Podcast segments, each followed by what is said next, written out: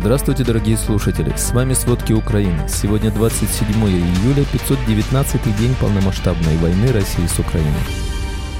ЧВК Вагнера ищут новобранцев, готовых воевать против других стран, в частности, против Литвы и Польши. Юристам запретят помогать российским призывникам в военкоматах. Шойгу закрыл для депутатов допуск к военным после критики за увольнение генералов. Россия продолжает советскую практику прощения долгов. Обо всем подробнее.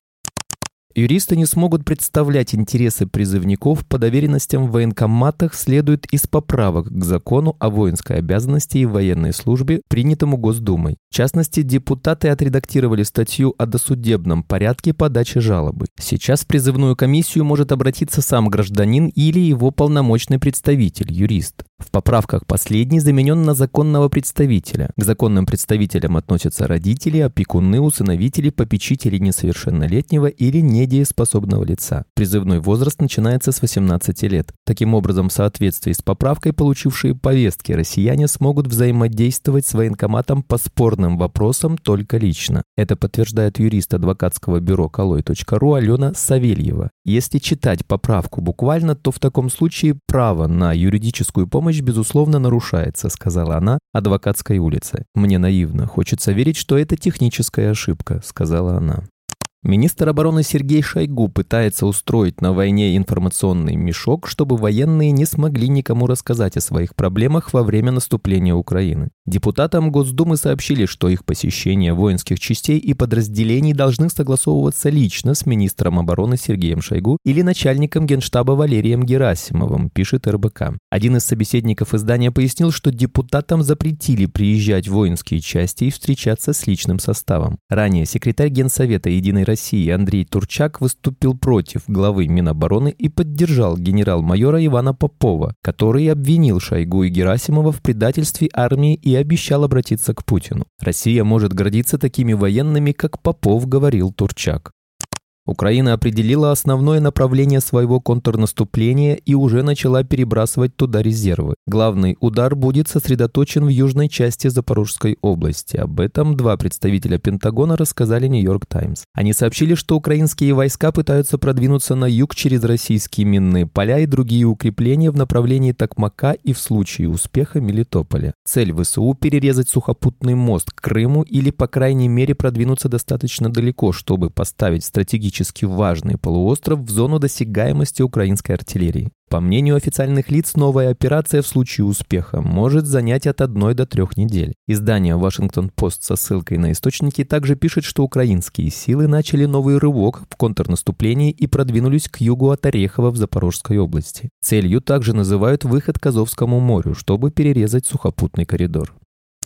Российские войска в ночь на 27 июля снова нанесли ракетный удар по портовой инфраструктуре Одесской области. Один человек погиб. Об этом сообщил глава военной администрации области Олег Кипер. Ракеты «Калибр» россияне выпустили из-под лодки в акватории Черного моря. В результате попадания погиб гражданский охранник 1979 года рождения. Повреждено оборудование одного из грузовых терминалов, уничтожено здание охраны и два автомобиля. Напомним, в ночь на 24 июля россияне нанесли удар по украинским портам на Дунае. Был разрушен ангар с зерновыми, пострадали 6 человек. По информации СМИ, в результате этой атаки было повреждено румынское судно.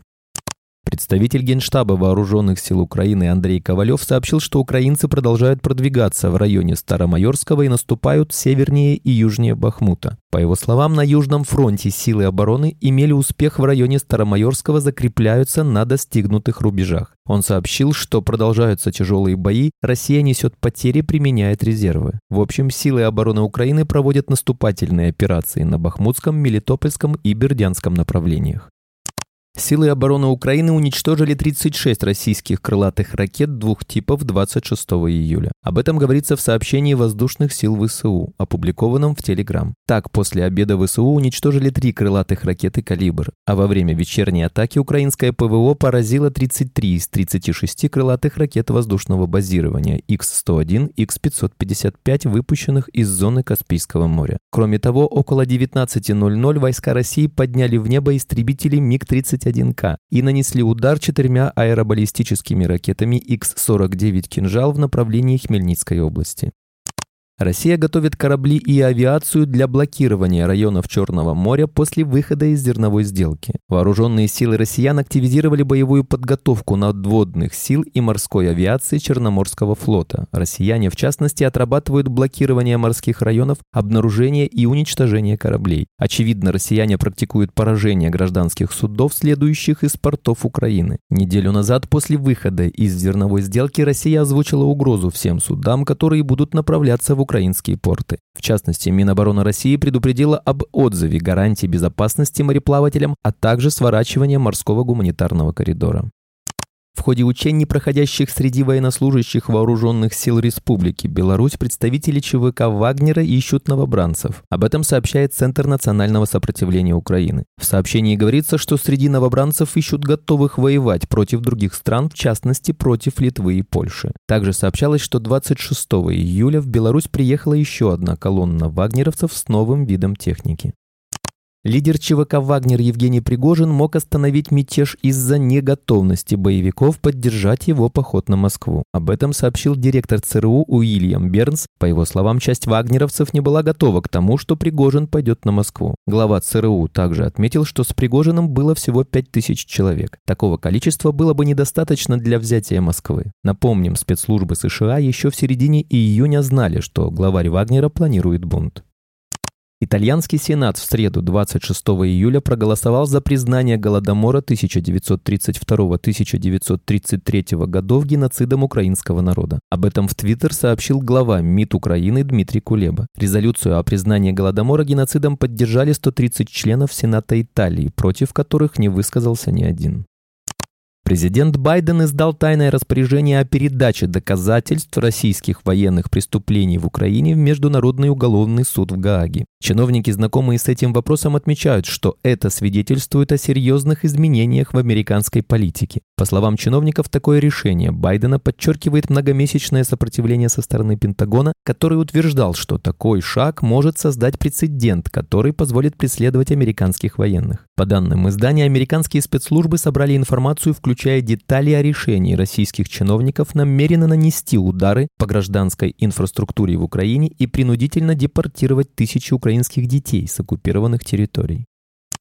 Акции с сожжением Корана и дезинформационные кампании, которые проводят поддерживаемые Россией субъекты, ухудшили ситуацию с безопасностью в Швеции. Согласно заявлению службы безопасности страны, она сейчас имеет дело с постоянными угрозами нападений, направленных на Швецию и шведские интересы. Оценка террористической угрозы сохранена на повышенном уровне 3 балла по пятибалльной шкале. В заявлении также говорится, что дезинформационные кампании пытались изменить имидж Швеции, изображая ее как страну враждебную относительно ислама и мусульман, где нападения на мусульман санкционированы государством и где мусульманские дети могут быть похищены социальными службами. По словам министра гражданской обороны Швеции Карла Оскара Болина, его ведомство видит кампании влияния и делает все возможное, чтобы бороться с сложным образом Швеции, которая сейчас распространяется за рубежом.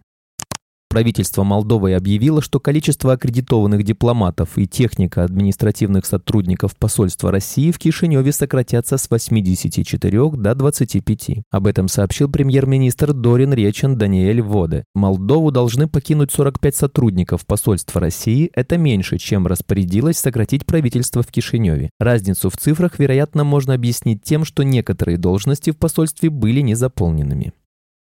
В поиске новых союзников для противостояния Западу российские власти возвращаются к советской практике прощения долгов лояльным режимам за рубежом. На форуме «Россия-Африка», который стартовал в Санкт-Петербурге, была достигнута договоренность о частном списании долгов Сомали, сообщил РИА Новости вице-премьер страны Салах Ахмед Джама. По его словам, были подписаны два исторических документа по задолженности на общую сумму в 691 миллион долларов. Один из них касается долга еще со времен СССР – 7,5 миллионов долларов, заблокированных на счетах Центрального банка Сомали в 1961 году. Второй – обязательств Сомали перед Парижским клубом клубом кредиторов. В общей сложности Россия списала странам Африки 20 миллиардов долларов долга, рассказал в мае президент Владимир Путин. Спасибо, это были все главные новости о войне России с Украиной к этому часу. Помните, правда существует, а мы стараемся сделать ее доступной. Если вам нравится то, что мы делаем, пожалуйста, поделитесь этим подкастом с друзьями в России. Также, если вы хотели бы помочь нам делать материалы еще более качественными, пожалуйста, оставляйте фидбэк. Это очень важно для нас и для распространения правдивой информации.